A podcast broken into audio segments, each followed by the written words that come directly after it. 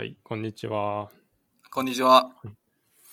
今日は、えっ、と、黒田くんに来ていただいてますけど、今、クリーブランドにいるんですか？あ、そうです。アメリカ・オハイオ州のクリーブランドにいます。なるほど。それはどこにあるんですか？えっとですね、五大湖ってわかる？ああ、五大湖わかる。五大湖の、えっとうんエリー湖っていうあの、湖の、えーうんすぐ、えーなんていうのかな南南の岸の方に、えークリーブランドっていう都市があって、えっとそこにあるこうクリーブランドクリニックっていうあの比較的でっかいあのプライベートホスピタルにいます。なるほど。そうすると、真ん中辺っていう感じですか？えっ、と、一応ミドルイーストなんだけど、きなんかでっかい地図で見ると比較的あの東寄りだね。比較的東寄りうん、東東部。部。ニューヨークまで車で6時間ぐらい。シカゴまで5時間ぐらいっていう感じの距離です。なるほど。なんか僕のイメージだとシカゴは比較的真ん中な感じなんですよね。あ、そうそう。なんで、うんそう。シカゴはニュー、ヨークの間ぐらい。そうそう。うんなるほど。えっ、と、今何時ぐらいなんですか？今こっちは朝8時47分。40分。8時47分。うんあすいません、朝から。ありがとうござあいいます。やいや、なんか、全然そんなことないです。うんあの早起きしてるんで、最近は今は、その、臨床もしてるんですか？いや、もう完全に臨床今離れて、研究だけやってるって感じです。臨床研究。あ、そう、臨床研究をやってる。これはなんかどういうルートでそうなってるんですか？えーっとですね、もともと、あの、なんか数年前ぐらいから研究しに留学したいなっていう思いがあって、で、うんと、その、僕はもともと日本で亀田総合病院ってとこで働いてたんですけれども、そこにいた、えーっと、一個上の先輩が、このクリーブランドクリニックで臨床医として、えーフェローをしていたんですよ。でそのつてでなんかあのクリーブランドクリニックで、えーけんえー研究やりたいって人を探してるみたいだからあのもし興味があったらあの口聞いてあげるよって言われてそれで応募したって感じです。それは、なんだ、給料とかはどうなってるんですか？あ給料はですね僕の場合は初年度から出てんですよね。結構それが病院から出てる。そう病院から出てる。うんそれはなんかこう、いわゆる医局的なものとはまた違う形で言ってるっていう感じなんですか？ああ、そうですね。医局には一応断って、でもほとんど話決まってから、あの、行きますのでよろしくお願いしますみたいな感じで、あの、連絡をしたって感じですね。なるほど。なんか僕あんまりその医局的なものに入ったことないんでよくわかんないですけど、こう入ってはいる状態なんですか？その今。今入ってはいる状態です。なるほど。じゃあ入ってるけど、こう、よくある基礎で、なんかそこの医局の人が知ってるところとかに行くみたいなのとはまた違うルートで行ってるっていうことですよね。ああ、そうですね。なんかそれが、あの、ちょっと抵抗があったというのもあって、なんか、あの、別のルートないかなっていうのも、あの、思ってたのもあります。それはこう、どういう意味で抵抗があるんですか？ちょっと、あー関わりがない範囲で。なんていうかですね。まあ、医局によっていろいろと方針とかあると思うんですけど、まあ、うちの医局は比較、僕は東京医科歯科大学のところというところの医局に所属してるんですけど、医科歯科大学の医局は比較的、まあ、医局の中でも柔軟な組織だと思ってます。だけど、なんかこう、医局の、えー、なんていうのかな。医局の斡旋で行くみたいなそういうう名義で行くとなんていうんですかねしがらみができるというかあの生かしてあげてるんだよみたいなあのまあ変な話で恩を着せられたっていうような感じを受けてしまって、まあ自分自身もその後、なんていうのかな、自分で進路を決めにくくなるっていうのもあって、行き先は自分で決めたいなと思って、えー応募したっていうのがありますね。なるほど。それは、んじゃあ、こう別にいいよみたいな言っといでっていう感じなんですね。そう、あの、本当はまあ、医局的にはいきなり人が出たり入ったりっていうのは、あんまり当然望ましくはないと思うんだけれども、うんまあ比較的こう、海外留学っていうことに関しては、あの、とっても、あの、応援してくれるというか、そういう雰囲気はあるのはありがたかったですね。今、いえっ、と、行ってどれぐらいというか、いつから行ってるんでしたっけ？えーっとですね、去年の6、えーっと7月から行ってます。なんで、か内容としてはどういう感じなんですか？その、研究の、なんて、研究自体をしするっていう感じ、なんか勉強する的な機会もあるんですか？ああ、勉強する機会っていうのは、そんなにやっぱり多くはなくて、まあ、もう本当に純粋に研究しに行ってるって感じで、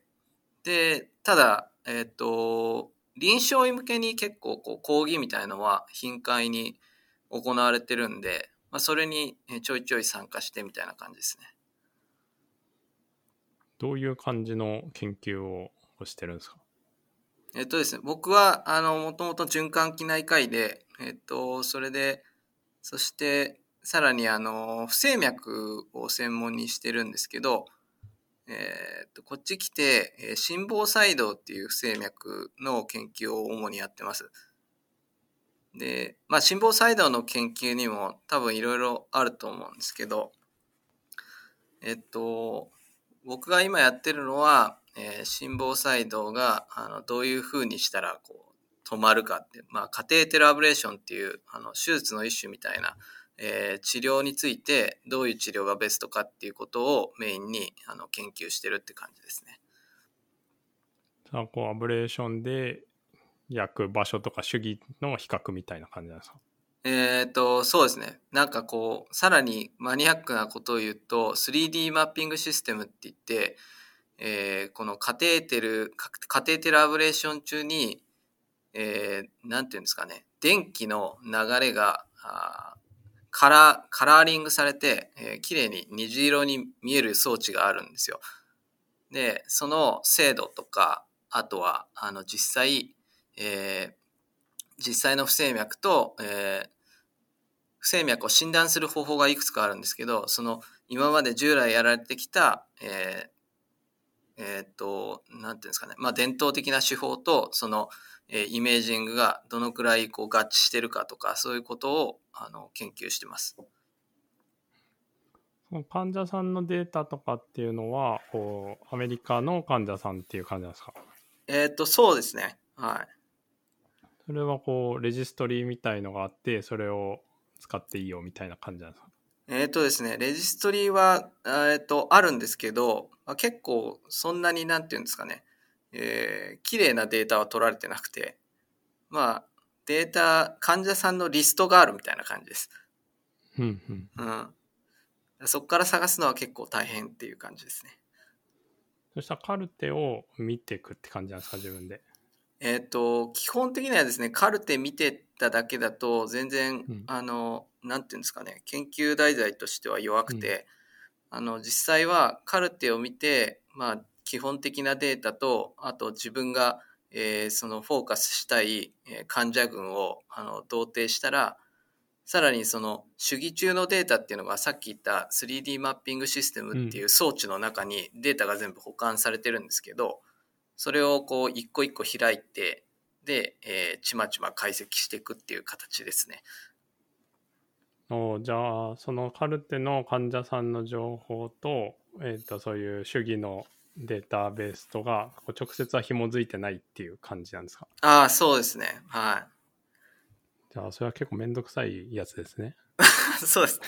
まあ、めんどくさい。まあ、超簡単なことは結構みんなやっちゃってるんで、あの、うんうんまあ、あの、どっかで、えー大変な作業をしないといけないんですけど、僕の場合はそれを 3D マッピングシステムにしたっていう感じですね。うんうん、その日本で研究をやるのとなんて例えばそのデータのアクセスとかわかんないですけどやる環境とかってなんかどういうとこが違うとかどういうとこが同じとかってあります？えっとですね。うんとまあやってる治療内容っていうのはあまず患者層っていうのがちょっとやっぱり違いますねこうアメリカと日本で。まあ日本人の方が圧倒的にこう肥満の人少ないしあとアメリカは結構なんていうんですかねここクリーブランドクリニックは新食とかやってるかなりたくさんやってる施設なんでえっ、とそういうなんていうんですかね心機能悪い人とかが結構多いんですよ。だからなんか日本ではあまり出会わないようなあの低心機能の人とかそういう人が患者にたくさん混じってるっていう点ではあのバックグラウンドは若干違います。だけど治療の内容自体はと日本とアメリカで今、えっと、デバイスラグがこう FDA の承認と厚生労働省の承認の期間がそんなに大きく変わらなくなってきたんでなんか最新の機器を使ってるとか使ってないとかっていうことに関しては日本とアメリカではそんなに差がなくなってると思います。なるほど。なんかその研究のしやすさとか例えばわかんないですけど統計の人がいっぱいいるとかこうアドバイスをしてくれる人がいるとかなんかそういう感じの違いとかはあるんですか？えっとですねまあえっとやっぱりなんていうか第一人者みたいな人があのこっちにもいてでまあ僕は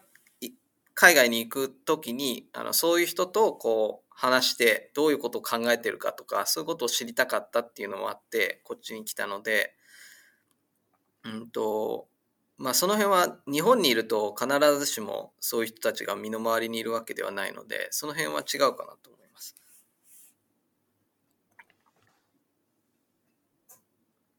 これはあれですか？こう何年いるとか決まりがあるんですか？それともこうずっといるような感じなんですか？えっ、ー、とですね、一応2年間で契約してるんですけど、場合によってはもう1年とかっていう感じになってます。えー、だけど、あのー、まあ、実質、このコロナの影響で、オフィスにほぼ行けないっていう期間が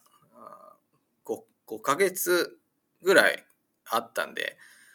ええ。ー、だからもう、ほぼ半年潰れちゃったみたいな感じだったんで、まあ、もうちょっとといたいなっていうのは今考えてるんですけどあのまあクリーブランドクリニックが、えー、それを許可してくれるかとあと日本側がそれで OK かとかまあいろいろ調整しなきゃいけないですね。オフィスに行けないとどうなるんですか？オフィスに行けないと僕の場合はほぼ仕事が進まないって感じですねオフィスに行くと、まあ、そのカルテが見れたりとか、たりとか、見れたりえー、っとですね、一応、リモートアクセスで、病院の電子カルテはリモートアクセスが自宅からでもできるようになって、まあ、そういう点でこう、情報収集っていうのはある程度できるんですけど、3D マッピングシステムに関しては、あの、全く、えー、外からのアクセアクセスができないんで、えー、病院に行かないとやっぱり話が始まらないって感じなんですよね。その間はこれ何してるんですか？その間はですね、とても、うん、あの、辛い思いをしてたっていうのは 正直なところなんですけど、えっとですね、あの、まずですね、あの、僕は、あの、子供が一人おりまして、えっ、と、はい、彼がですね、もう小学、今3年生に上がったんですけど、えっと、僕が来たより、まあ、半年近く遅れてきたので、コロナになった時にほぼ英語は喋れないって感じだったんですね。で、えっと、その、その間にもう、あの、学校が、えー、対面授業なくなって、今オンライン授業に完全に移行しちゃったんで、なんか、オンラインで永遠音声が流れてくるんですけど、まあ、なんか言ってる内容とかも本人全然分かってないみたいな感じなんで、なんかそれをこうサポートしたりするっていうことを、あの、日中はやったりしてました。学校は、あれですか、そのインタラクティブだけど、まあオンラインっていう感じなんですか？そうですね。今、あの、9月からは、あの、 in-person のスクールが始まってますね。オハイオは、あの、どんな感じだったんですか？例えばロックダウンしているとかしてないとか、なんかこう、行動に制限があるとかっていうと、あの、一番厳しい時はどんな感じで、今どんな感じかっていうのをちょっと教えてもらっていいですか、えー、今厳しい時えっと、一番厳しい時は、あの、まあ、エッセンシャルビジネス以外は全部、あの、まあ、レストランとか、日本もそんな感じだったのかもしれないですけど、閉まってて。だから、あの、まあ、スーパーマーケットは開いてるけど、なんか中はガランとしてるみたいな感じでしたね。それが、えっ、ー、と、3月の終わりから5月6月、6月の終わりぐらいまで続きましたかね。で、そこから徐々にあの規制が解除されてって、えー、今はレストランも開いてて、中で一応食べることもできるんですけど、あの、収容人数は何人までとか、まあ、いろんな規制がまだ続いてます。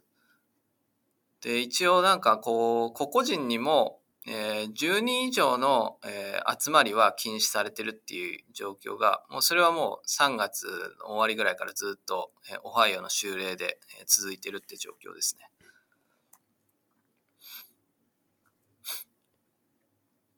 ね、でも学校はちょっと大変ですよね。なんかそのオンラインだと結構何言ってるか分かんないですよね。ただでさえ分かんないそうた、ただでさえ分かんないのに、オンラインになっちゃって、さらに、あの、そう、言ってる内容本人も理解してないし、うーん、その時期はやっぱ一番辛かったですね。なんていうか、僕も仕事ができてないし、子供は勉強できてないし、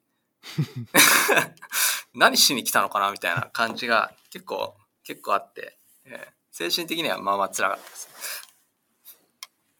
あれですか、 in-person っていうか、こう学校に行くようになると、やっぱちょっと、なん楽しいかなっていう感じなんですか？お子さんとしては。ああそうですね。今結構楽しんで学校行っててなんかあの日本人の子が一人あのクラスにいるらしいんですけど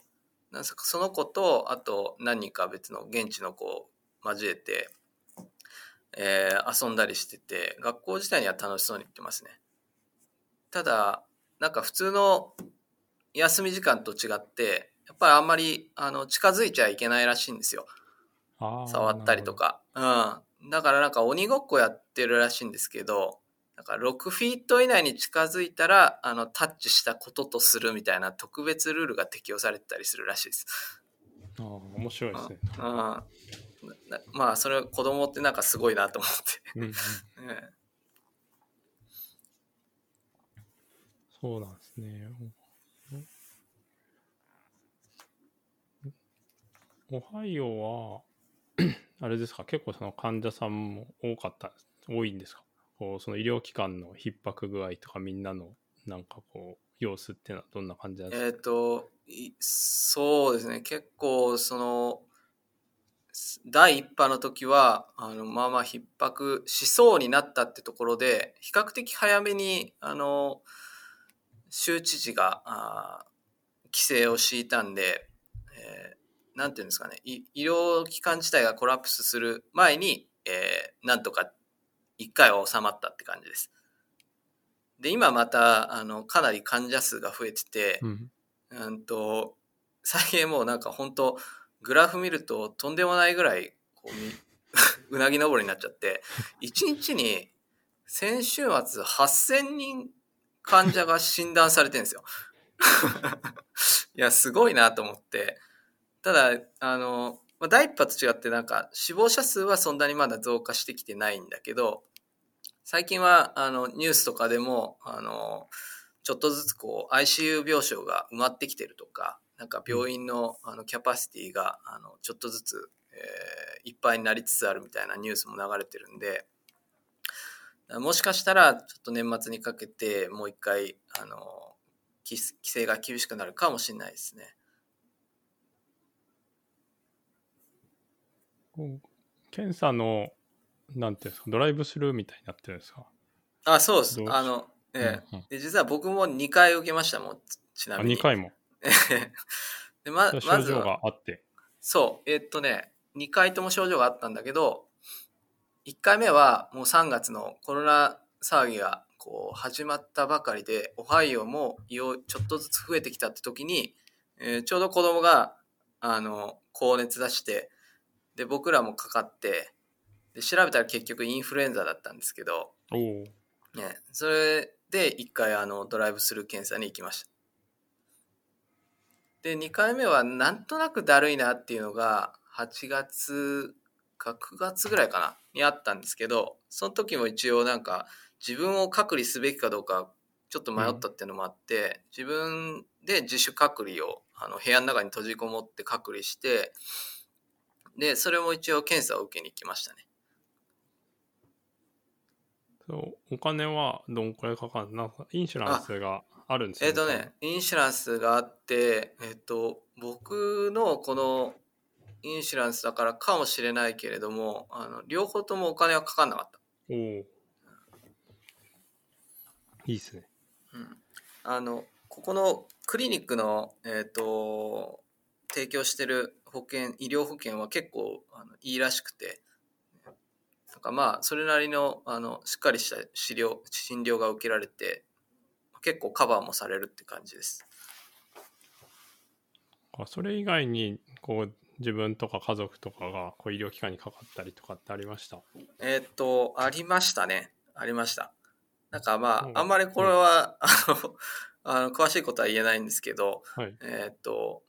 なんか、やっぱりそれも、あの、経済面でとっても心配でしたね。ああ、うん。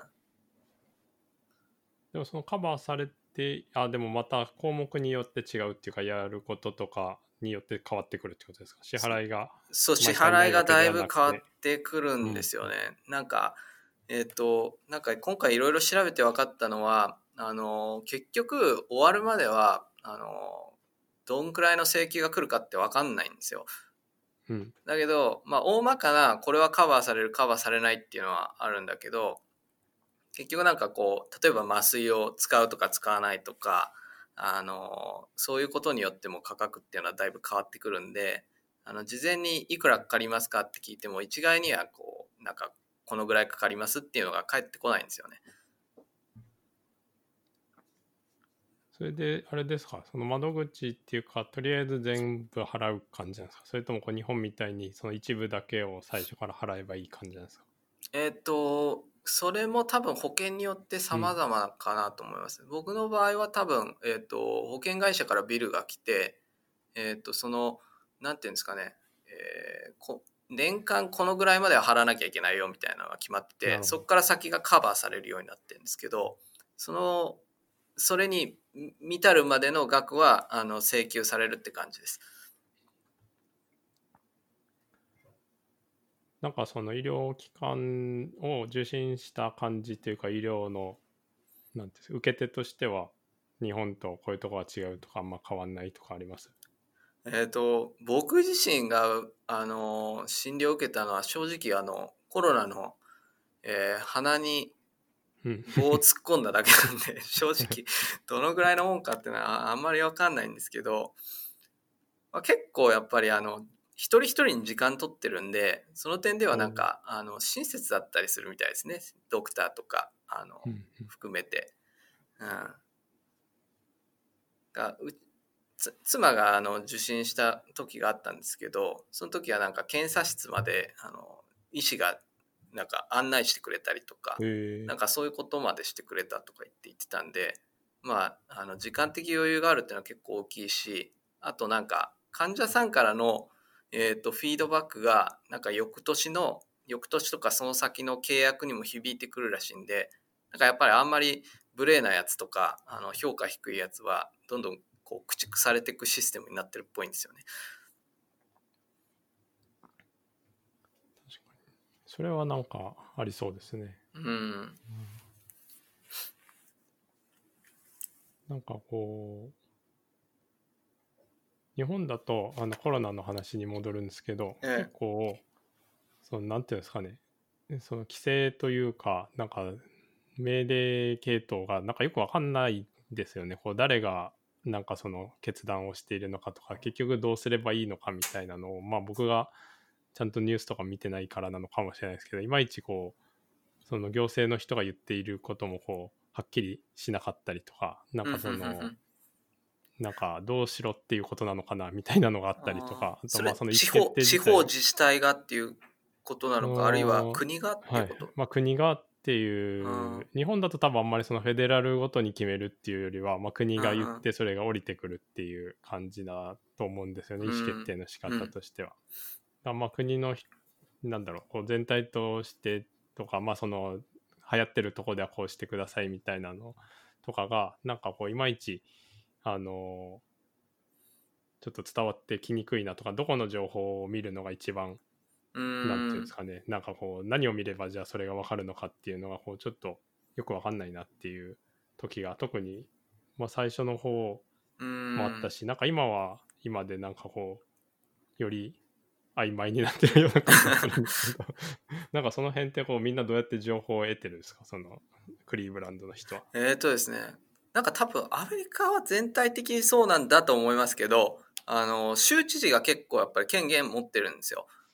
であのそれぞれの自治体、まあ、州ごとに、えーと、パブリックヘルスの組織があってで今このぐらいあの罹患してますよとかっていうことをあの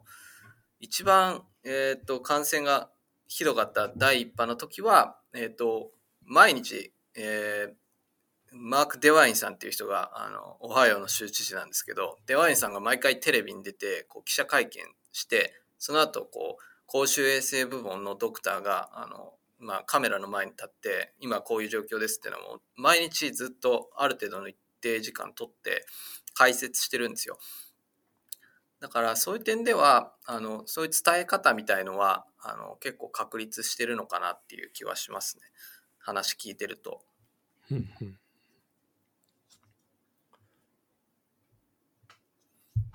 オハイオはあれですか？僕どんなところかわかんないけどこう結構いろんな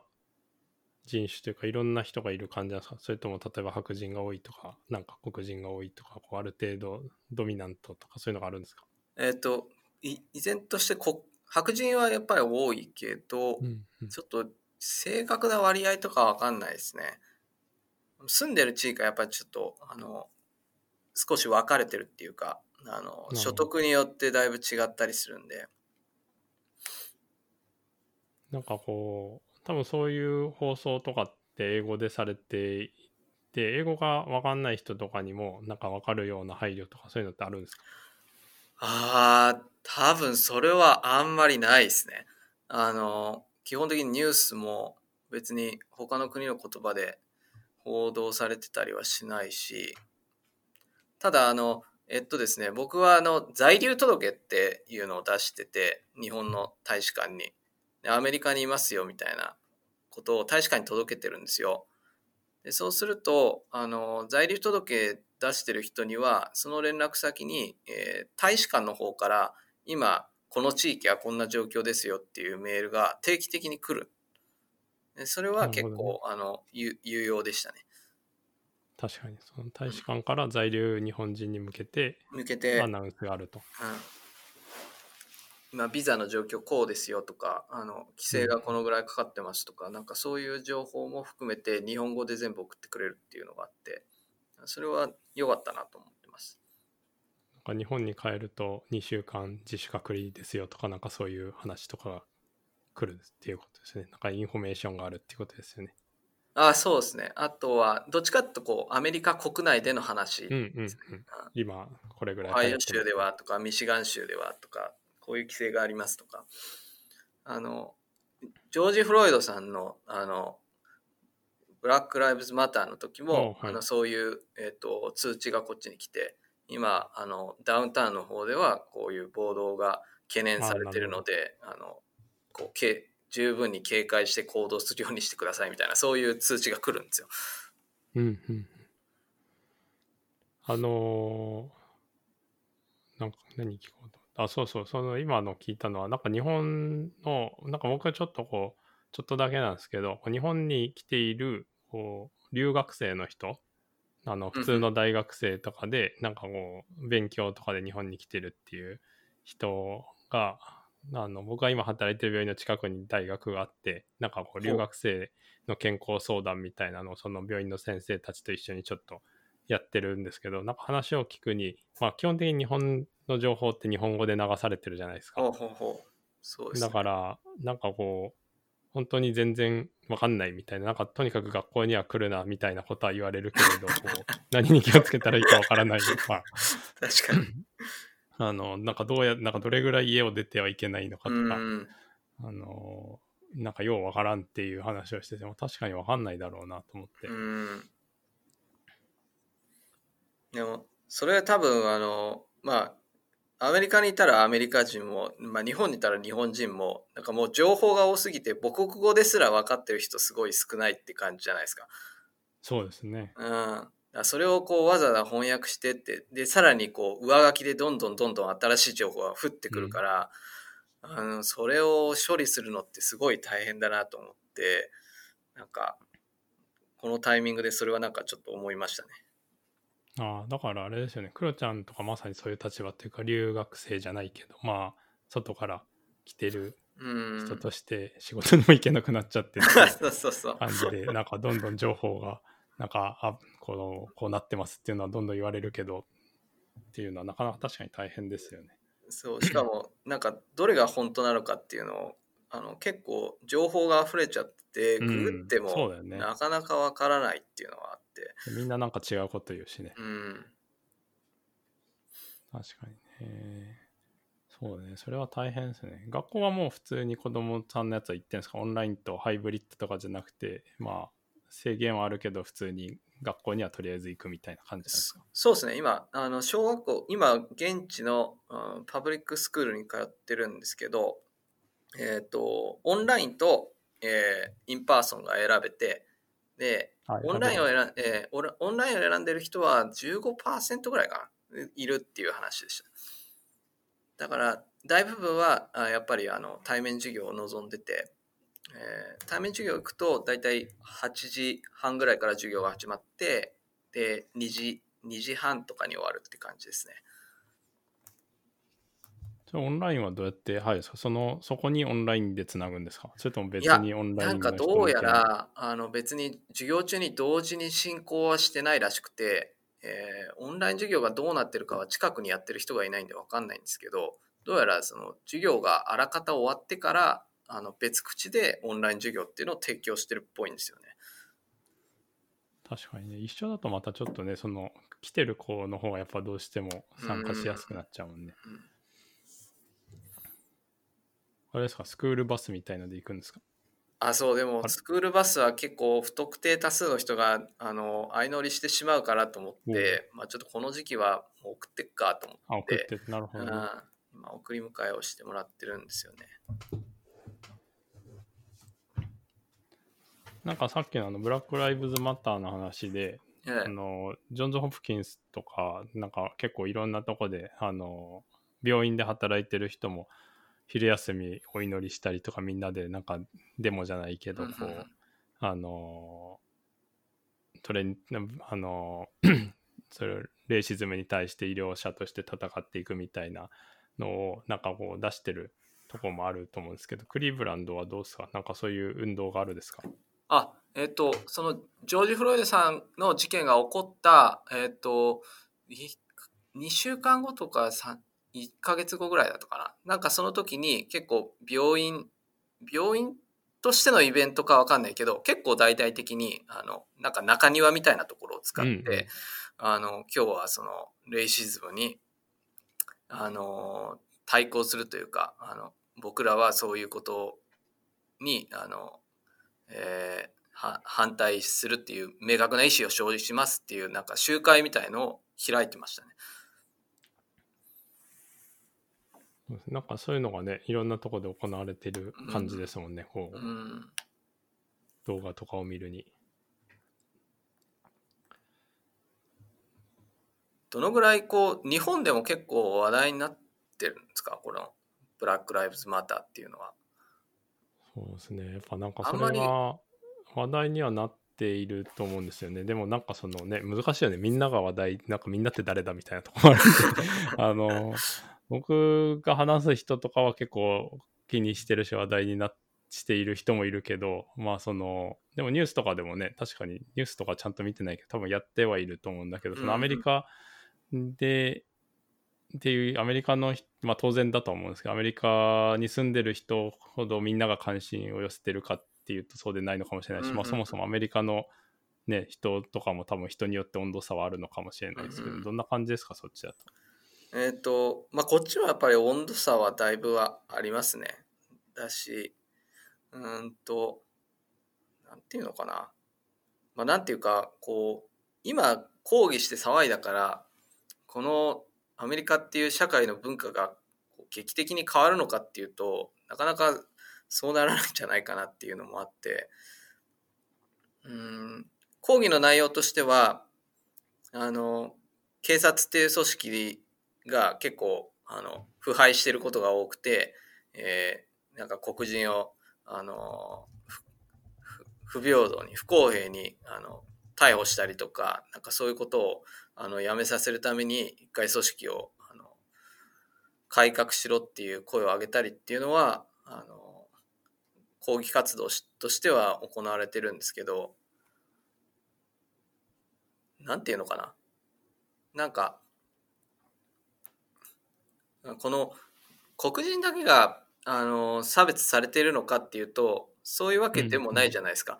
まあね、えーアジア人差別だってやっぱりあるしヒスパニックだって、えー肩身の狭い思いしてるしあイスラムの人だってあの特に911の時はすごい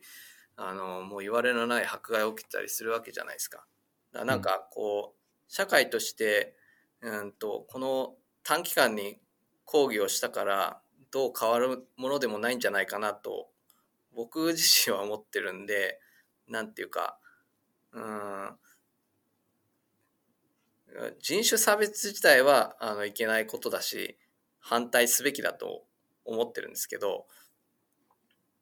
だからそれをわざわざ今この時点で声高に叫んでいく必要が果たしてあるのかなというふうにはなんか思っちゃったりしますね。なるほど。でもなんかこう、僕もそんなにわかんないですけど、でも、なんていうか、じゃあいつ言うのかみたいなこともあるわけですよね。いやあのそれはもうもっと持続的に言っていかなきゃいけないことっていう, あねそねうんなんかあのなんかちょっとしたブームみたいな感じあもややあってなんていうのかなこのこの事件がすごい表面化してすごい全国的な暴動に結びついたなっていうのは抗議活動に結びついたっていうのは、まあ、事件自体がセンセーショナルだったっていうこともあるかもしれないけどやっぱりみんなあのコロナのパンデミックがあって自宅で過ごすってことを強いられたりして、まあ、社会全体として結構ストレスも溜まってたんじゃないかなと思うんですよ。別にもうニュースつければ果てしなくずっとコロナのニュースしかしてないしでなんかそれに、まあ、火をつけたのは今回の事件だったんじゃないかなと僕は思ってて、ななんかあのもっと根本的にあの変えなきゃいけないかなと思いますけどね。うん。あーまあその暴動という形ではなくてではなくて、まあ、抗議活動とかじゃなくて、うん、まあでも抗議活動も一つあの最終的にはあの効いてくるとは思うんですけど。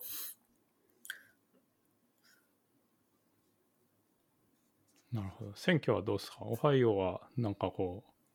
激戦区なんですか？ちょっと。今あオハイオ結構激戦区だったらしくて最終的にトランプが勝ったんですよねオハイオは。あオハイオでは。なるほど。うん、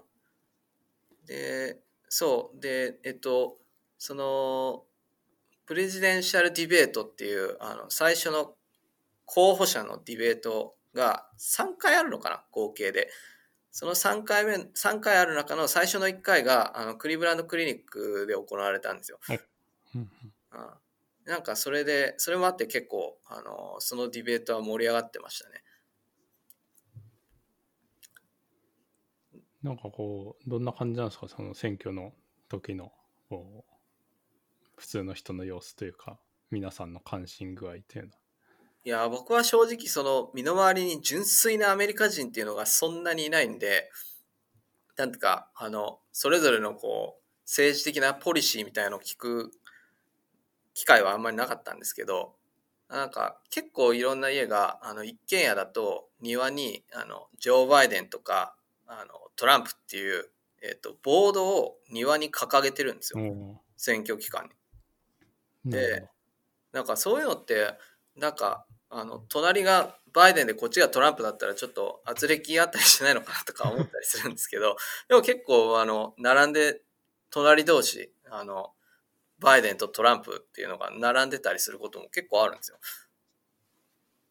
まあ、それなりにみんな、うん、アメリカ人は、やっぱりこの、あの、紅白歌合戦的な感じで、一大イベントとして盛り上がってるって感じはありましたね。うん、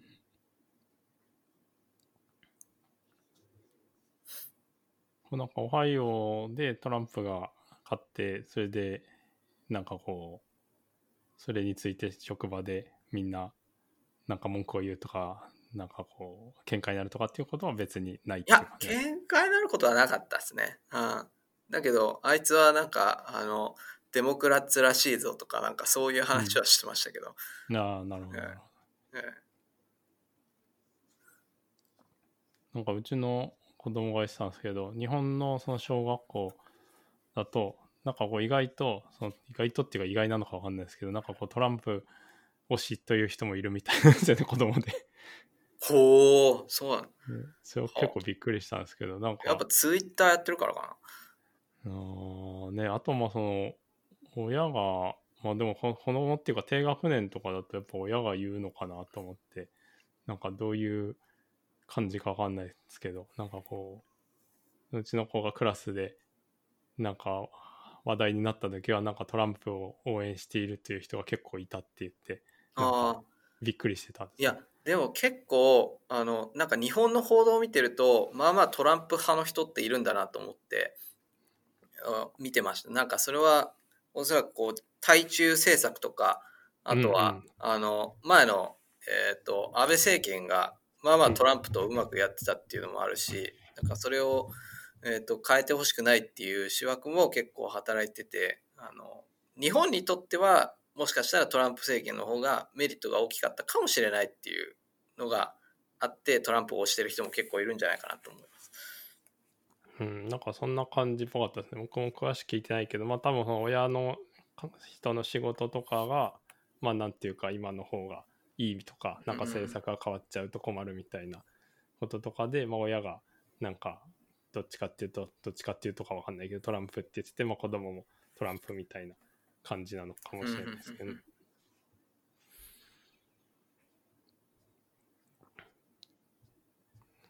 ねそうか、なんか、あの、話がいろんなところに行っちゃいましたけど、こう、ほとんど研究の話してないです。ああ、そうだね。あ、もっとしてもいいよ、こんな。いやいやいや、別に全然、興味ないけど。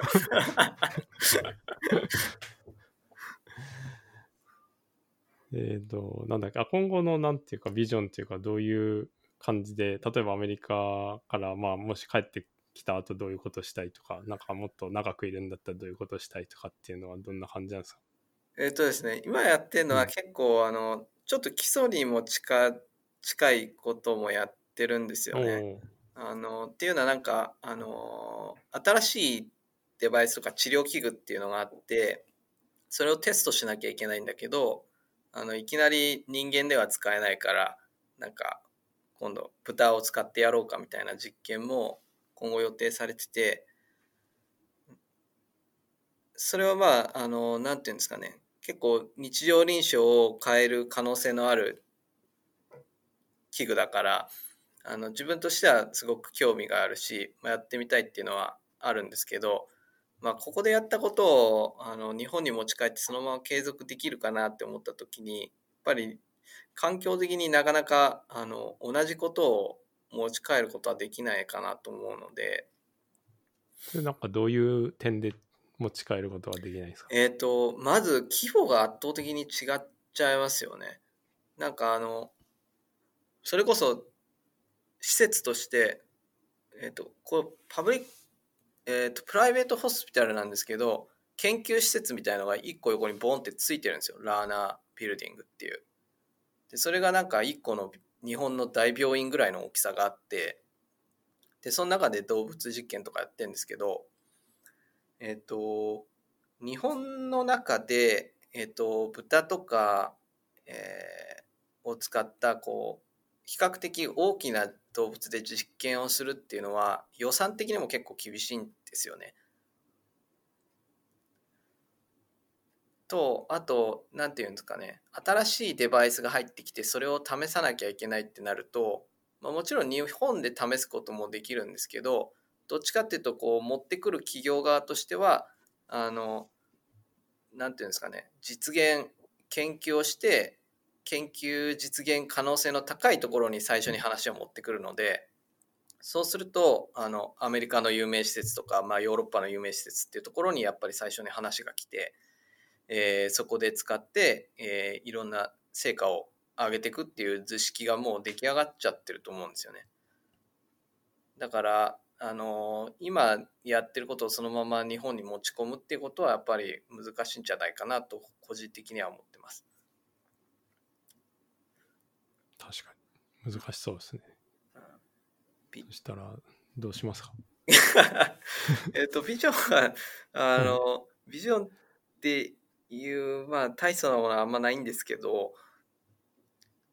まあでも、こう、なんていうんですかね、今まで自分が知らなかった、もっとこう、ベーシックな知識とか、えー、あとはなんか、現在、こう、この業界の界隈では、あの注目されていることも、あの、こっち来てある程度知ることができたので、それに関しては別にこう動物実験で証明されたことが当然全てじゃないんで、えー、な患者層を変えてとかあとはあのー、まあ少しニッチ産業みたいになるかもしれないんですけど今までこう大手があんまり手をつけてないようなところを、えー、エビデンスの不足している部分にフォーカスして、え研究したりってことは、まあ、あのできるんじゃないかなと思っていてそれは継続的に日本帰っても続けようと思ってますけど。うんうん、なんかこう結構僕のイメージだとなんていうんですかね。診療と研究とを結構両方やらないといけないじゃないですか。そうするそうするとっていうか、日本で働いてる人たちの様子を見るに。その辺ってなんかそのバランスみたいのってなんかアメリカの人とかクリーブランドの人ってなんかどういう感じなんですか？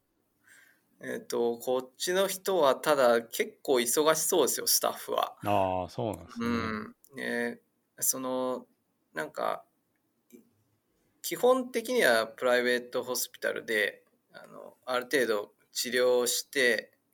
ハイボリュームセンターを維持してお金を稼いでいかなきゃいけないんでなんかそんなにこう悠長に大きな時間を取って研究をするっていう暇はあんまりなさそうですねこっちの人も。だけど中にはもうかなり研究寄りっていう認証もちょっと口出すけど研究をメインにやってるっていうようなスタッフも雇われててそういう人たちがあの、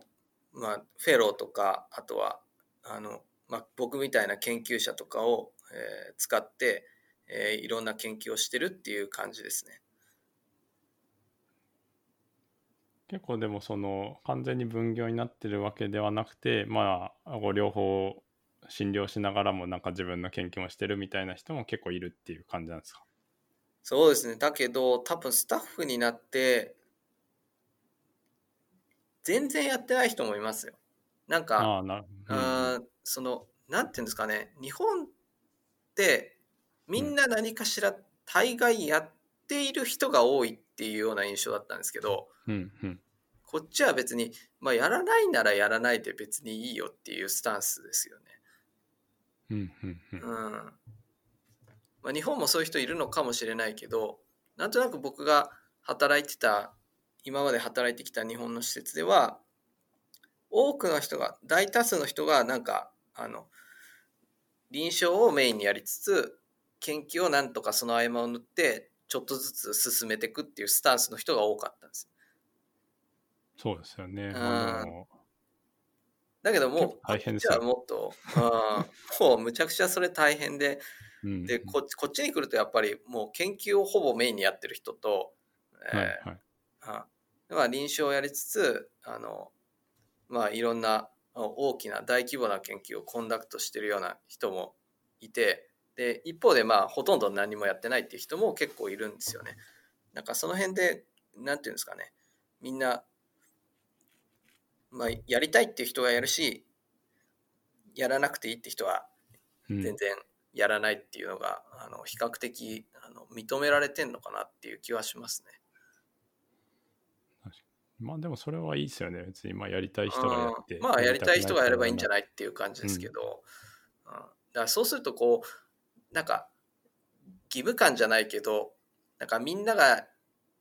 基本的にはもうやらないとあのいけないものだからっつって全員が全員、えーやっていくことで得られる成果って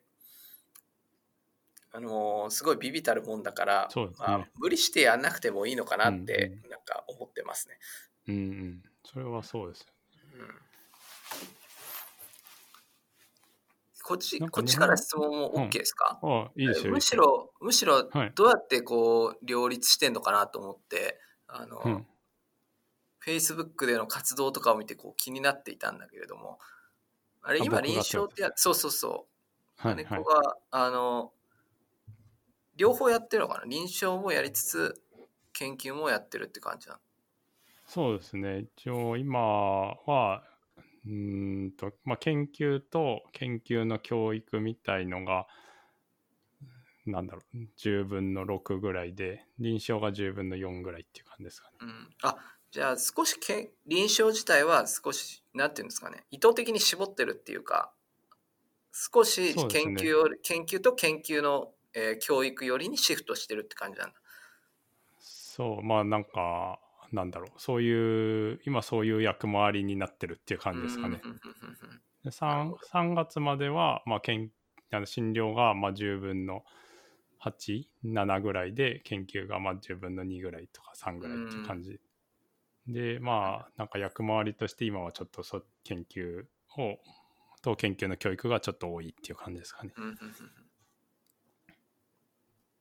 個人的にはなんかそういう人が結構いてもいいんじゃないかなっていう気はしますけどね。うん。そうですね。だからなんかでもそのバランスがね僕もなんかいつも探り探りっていうかまあちょっとこんぐらいだといいかなとか、もうちょっと診療がなんか全然ないとねやっぱりそれもそれで面白くないしなんかこうんううん。診療が自由になっちゃうと、まあ、研究自体はできなくなっちゃうんでそそこをこういろいろ試してるっていう感じですかね。うん。まあ人によって向き不向きもあるじゃないですか。なんか、うんうん。あの臨床はやらせたらすごいけどなかなか研究はこどらないとかいう人もいるし、あの研究はすごいけど逆に臨床だとなんか実践向きじゃないなみたいな人も時にはいますよね。なんかそういう人はもっとこうバランスを崩すようなシステムがあってもいいかなといううん思いますけどね。うんうんそうね、それはそう思いますね。あなんか結構、どうなんですかね。まあ多分所属してる病院とかにもよるけど、まあなんかね、そのさっき黒ちゃんが言ったみたいに全部、まあちょっとずつやってよねみたいな感じだとやっぱきつい人もいますよね、絶対ね。うんきついっていうか、なんかあんまりそれが多分効率が良くないですよね。そのあんまり向いてないことをもうやらないといけないっていうのは多分効率が良くないと思う。ねなんか比較的効率が良くないことが行われがちなシステムになってる そうですね。まあだから結局みんな みんながやってるんでやりましょうっていうあの、うん特になぜっていうと特に理由はないけど、うんまあうん。昔からそうだからみたいなことがあのまあまあ残ってしまってるのがうんうんうん現状なので、でも僕が見る限りなんかそういうことを気づいてちょっとずつ変えてってる人がなんか最近はうんうん。本当10年前とかより5年10年前よりかなり増えてきてるんじゃないかなと思って、あのいますけど。うん、それはすごい感じるし、あと多分今の研修医の子とか学生の子とか話してても、もうだいぶ賢いなっていう感じもするし、なんでこんな効率悪いことやってんすかみたいな感じで、あすいませんっていう感じでやっぱもっとね、なんかもっとといいやり方あるでしょみたいな感じで、まああー確かにっていう感じです。うんいや学生すごい優秀になりましたね。うん、あの、うんうんもう信じら信じがたいぐらいあの優秀な人がいますね最近。うん、確かに。我々に比べると。いや本当本当そう。もうなんか今帰って殴ってやりたいわと思う。自分を。もうね、だいぶなんかその、キャリアもいろいろになったし、なんかね、別にこう、うーん、なんか病院に勤めるとか医局に入るとかっていう以外のあの選択も、うんうんあの増えてるかなっていう感じがするんで、まあそれは良いんじゃないかなと思ってますけどね。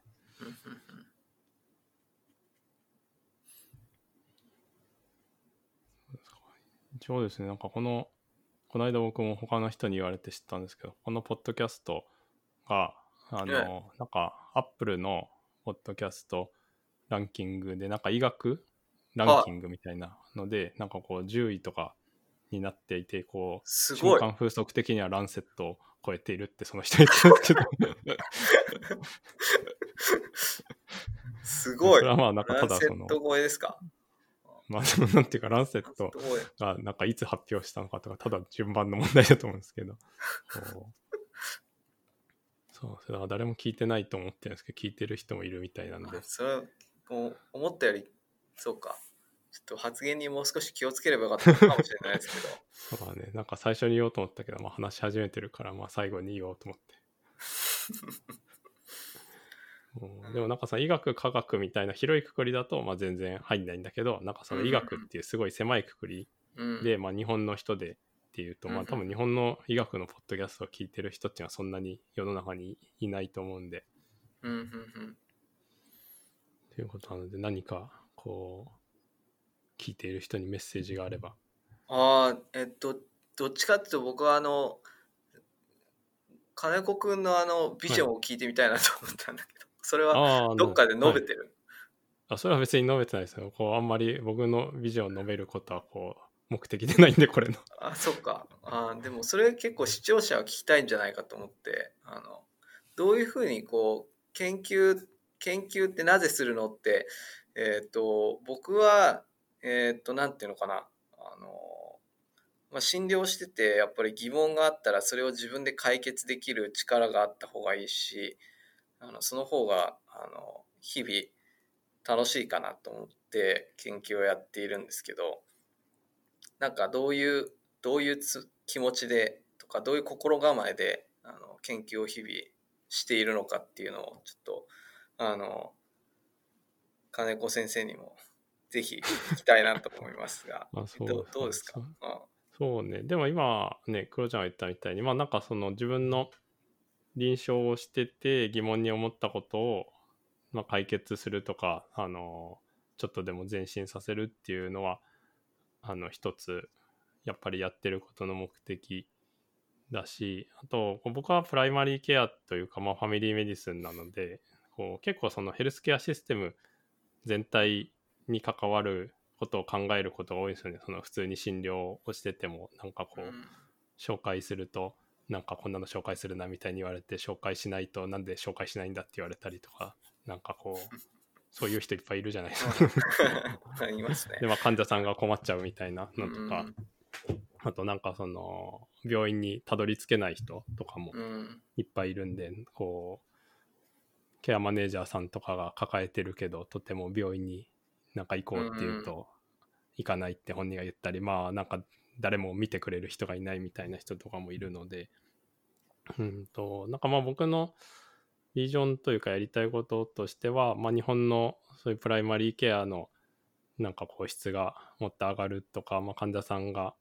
いい医療を受けれるようになるのにどうしたらいいかなっていうので、まあ研究自体はそれのツールの一つだと思うので、うん。まあ研究をした方が話が進むとかね、政策提言とか、につながるのに研究をした方がいいっていうことであれば、まあ多分研究をした方がいいんだろうし、まあ研究、多分テーマっていうかそのトピックごとに、はいね、よると思うんですよね。その研究じゃなくてよくわかんないけど、まあ社会運動みたいにした方がいいとかね、起業した方がいいとかそういうこともあるかもしれないですけど、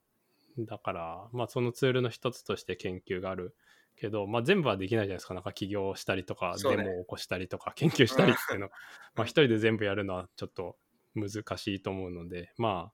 こうできることは他の人にやってもらったりうん。して、まあその中で自分が、うん、今のところやってるのはまあ診療と研究。あとまあ教育はやっぱ大事だなと思ってて結構その、うんうん。うんなんていうか今後ね20年とか30年働く人たちに現場を見てもらうとかあの、まあ、考えてもらって別にそのプライマリーケアをやらないにしても循環器に行くにしてもまあ一回在宅で患者さん見たことあるとかなんかこう、うん。あの地域で困ってる人見たことあるとかっていうのがあると多分その後何かに行くにしてもまたちょっと違うかなと思うので、まあ、そこはやっぱ教育に関わってないとなかなか卒前の人には関われないので、まあ、そういう意味ではあの教育も大事かなという感じで。うんやってるっていう感じですかね。それはすごく感じますね。なるほど。まあ、うんじゃあ金子くんも基本的にはあの、まあ、自分は研究をやってはいるけどあのくくりとしてはなんかそこにこだわらないっていうかそういうスタンスだってことです。自分が医療を良くするんだったらい良くするのにいいと思うんだったら、まあ、あの必ずしも研究でなくても良いというスタンス。そうですね。あとはやっぱ本当の人はなんかちょっとすごい人いっぱいいるじゃないですか。本当に研究。本当にっていうかあなんかガチ勢ですね。もう、そうそうそうそう。もうちょっと、これは無理だなみたいな人いっぱいいるんで、ええやっぱそれまあすごいそういうのは、いますよね。そうそうそう。そういうのはそういう人にやってもらってっていう感じです。うんうんうんなるほど。ありがとうございました。はい。じゃあ、そんな感じで、今日は終わりということで大丈夫ですか？はい。大丈夫です。はい。じゃあ、ありがとうございましたはい、ありがとうございました。